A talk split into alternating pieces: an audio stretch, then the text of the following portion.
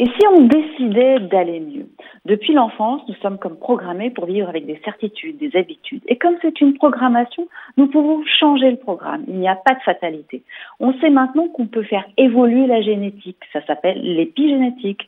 Un changement en fonction de l'environnement, de la gestion de nos émotions.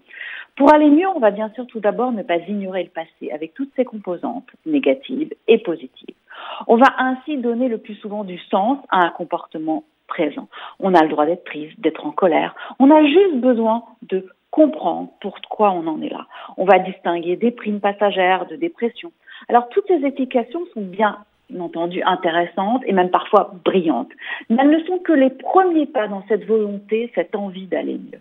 On a le pourquoi. Ensuite, allons dans le comment.